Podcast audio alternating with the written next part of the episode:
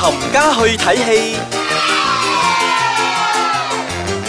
欢迎大家嚟到我哋呢个星期嘅冚家去睇你戏，咪應該要做一個 open，冚家去睇戏，哇！今日好餓啊！好 man 啊今日，冚家去 睇戏，我係小肥仔，係，我係飄紅，系，嗯咁我哋今日咧要倾嘅咧系有一啲唔同嘅方向啦，我哋唔係去大銀幕啦，啊，我哋翻翻去細銀幕，我哋嚟睇翻呢啲電視劇。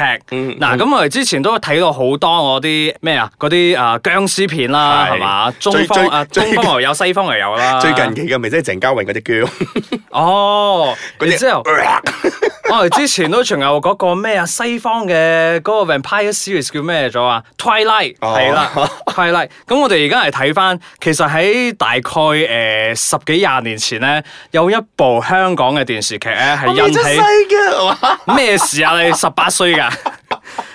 喺香港嗰陣咧，係引起轟動嘅。講緊嘅就係呢部《我和僵屍有個約會》。係啊，我哋知道係拍咗三集，好開心！啊！我今日可以講呢個啊呢呢部咁嘅劇集。其實我裏面咧，我淨係記得佢係阿文以文啦，係萬綺雯啱，跟住嘅男主角叫做尹天照。尹天照，我一記唔路記記得得佢尹記天唔照，記得我唔佢明點記解唔 記唔記得佢哋兩個角色咩名唔先記得。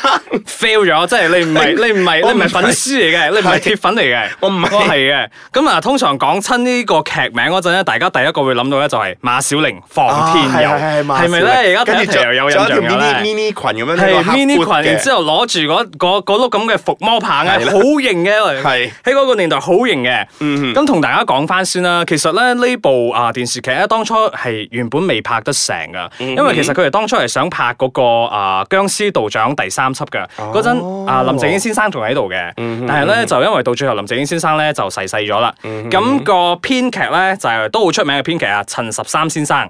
佢嗰陣咧就突然之間嚟一個天馬行空，佢又打算我唔要用僵屍道長，我要用一個女道長，而且仲要係好貪錢嘅，着 mini skirt 嘅，所以咧佢就 create 咗呢一個馬小玲嘅角色馬小玲，嗯哼到最後就係揾萬依文嚟飾演啦。嗯然之後到最後咧，兩個結咗婚啦。哦。係啦，我我大略記得咧，除咗佢哋之外咧，仲有阿陳啟泰啦、杜汶澤係啦好多嘅楊公寓啊，基本上亞視係嗰啲出名嘅咧都出現晒有啊喺嗰，度我㗎啦。我嚟讀一讀啊呢啲名俾大家聽，大家一定覺得好熟悉。嗯我係唔使睇稿嘅，因為我已經好記得咗噶啦。我哋仲有包括邊個嗯啊？陳啟泰啦，係咪講咗啦？張文慈啦，杜汶澤啦，姜浩文啦，任達華啦，張慧儀啦，陳展鵬啦。江美儀啦、韓君婷啦、謝君豪啊，等等等等等等如果我等，冇記錯嘅話，陳展鵬應該係第三集係第嘅，陳展鵬係第三輯嘅，啱冇係錯啦。咁第二集應該係任達華係嘛？我係已經冇任記達華錯啱，任達係啦華第二集同第三集都有嘅。嗯然之後任達華咧，佢係做啊，佢係飾演嗰個僵屍王象神噶嘛哦，然之後係 fall in love with 啊張慧儀嘅嗯，所以大馬之光啊， 其其實呢部嘢咧，我係略略咁樣。翻略略咁過去睇睇嘅啫，咁我冇我冇正正式式睇過晒嘅。但係咧，當時咧呢一部電視劇咧係冚冧咗咧阿 TVB 裏面咧有啲劇嘅，係啊，因為啊 LVB 嗰陣咧，啊佢係外賣一啲劇噶嘛，佢喺中國嗰度買咗一部《西遊記》過嚟噶嘛， 哦，但係個收視率都仲係差過。我和僵屍有個約會，嗯而且我和僵屍有個約會嗰陣已經係重播啦，第二次，第二次都可以好睇啊個收視啊收視率都好睇過啊《西遊記》啊，你講啦亦都係亞視之光。 係啊，佢哋真係做咗咁多年，最威嘅就係嗰一次啦。嗯，咁誒，仲、有另外我哋要講嘅咧，就係、第二集同第 三集啊，咪住先，第三集唔好講，因為本人覺得咧，第一同第二輯咧係最正嘅。嗯到咗第三集咧，因為佢唔係講啲僵換屍，咗唔係陳展鵬啊講啲嘅鬼。問題。誒，陳展鵬細角色嚟嘅啫，嗰陣 Kelly 飛 嚟嘅。 係咁啊，誒、不如咁啦，我哋而家唞一唞，俾啲時間我去揾揾資料咧，我哋下一段翻嚟咧，再同大家講解下呢一部《我和僵屍有個約會》啊！下一 part 翻嚟我會唱歌啦，等陣再傾。歡迎翻到嚟冚家去睇戲。原諒我當天不懂得珍惜，只知任性。 笑咩啊？大家應該好有印象啊，因為 呢因為呢首歌咧係呢個電視劇嘅主題曲嚟㗎。哦有邊個主唱㗎係啊？蔣嘉瑩小姐哦大家應該對佢冇乜印象，因為大家對呢首歌嘅印象會比較好啲 嘅。嗯係呢個係第二輯嗰首主題曲嚟嘅。啊然之後 OK 呢首歌啊，你知唔知紅到紅到點啊？紅到啊、之後啊 TVB 嗰陣咪有拍嗰、個啊、表哥你好嘢定係咩啊哈表哥你好嗰啲系 hea 啊列啦，嘛？啊翻唱啊，大佬翻唱啊，過咗幾多年翻唱啊，突然之間睇下 TVB 嘅電視劇嗰陣聽到呢首歌，點解有呢首歌哇，我幾開心啊！即刻走去 download 呢首歌嚟聽啊！ 你唔好話 download，我哋支持正版嘅，去 Spotify 聽。我俾錢 download 㗎。哦，OK OK OK OK，係啊你再不如你再 sell 翻下我啦，我和僵尸有個約會啦。係，我和僵屍有句回啱，冇錯啦啊嗯。咁誒呢部電影咧，其實當當年咧，我睇嗰陣咧，其實我仲係小學嚟嘅。嗯咁大家睇到嗰陣咧，好轟動嘅，大家都會跟風嘅，嗯因為馬小玲咧喺入邊咧會有一個誒。例如一個咒語咁啦，嗯哼嗯哼然之後佢講一講個咒語出嚟之後咧，有條神龍會走出嚟嘅。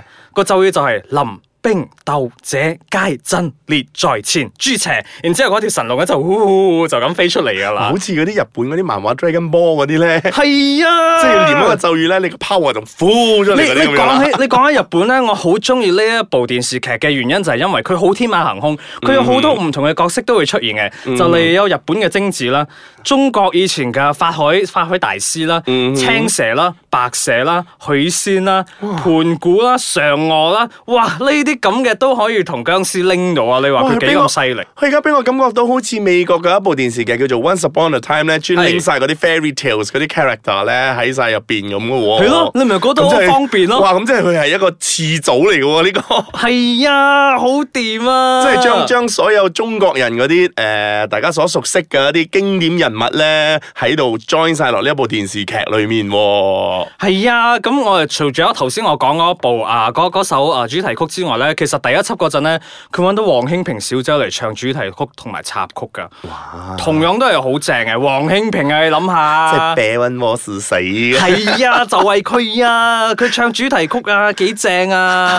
嗱俾你俾悄悄的飛過夜晚，哇！啊，好開心啊！我而家真係首首歌我都好記得噶。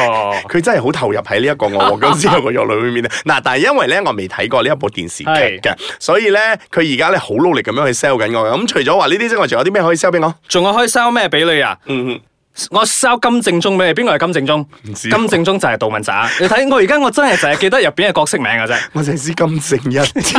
誒唔好我哋記金正宗，金正宗好好笑嘅，嗯因為啊、金正宗呢個角色咧就係阿杜汶澤喺比較早期嘅一嗯個扮演嘅一個角色嚟噶嘛。佢、其實拍咗呢一套劇之後咧就即刻紅咗。嗯，即係我即係可以講呢一部劇咧係真係捧紅咗好多好多好係多幫演員咗㗎啦好多人嗯，嘅，當年我當年大家再誒、呃、認識啊萬綺雯都係因為呢一部電視劇嘅，係呢個我都知。即係我而家到目前為止，我喺緊 TVB 嗰度睇到佢拍戲嗰陣你咧，我我依然印都象係覺中都得仲係馬小玲，馬小玲四廿二寸長腿，即係着住個好索 mini 嘅 skin 嘅啫。係好靚 女嘅，嗯哼，就係咁正啦。咁咁呢部電視劇咧，嗱個人真係未睇過嘅，咁不如咁啦，佢 sell 得我咁辛苦啦，我一定會翻去咧 去買呢一部 Livi Li 又好，咩都好咧，翻嚟煲一煲咧，等我同佢有啲話題可以傾下。 有有三輯啊，每一輯四廿集啊，你慢慢睇啦。但係後邊後邊嗰四廿集可以 cut，就正如我所講嘅，第三輯唔係咁好 睇嘅。我哋睇翻第一、第二輯好正嘅。所以我就係可以誒、呃 concentrate 喺第一集就得啦。好，我要 create 一個我和僵屍有個約會嘅 fan page。邊個要 join 我嘅話，唔該去我哋嘅 Instagram 嗰度留言俾我。我哋嘅 Instagram 係 iceketchupmy，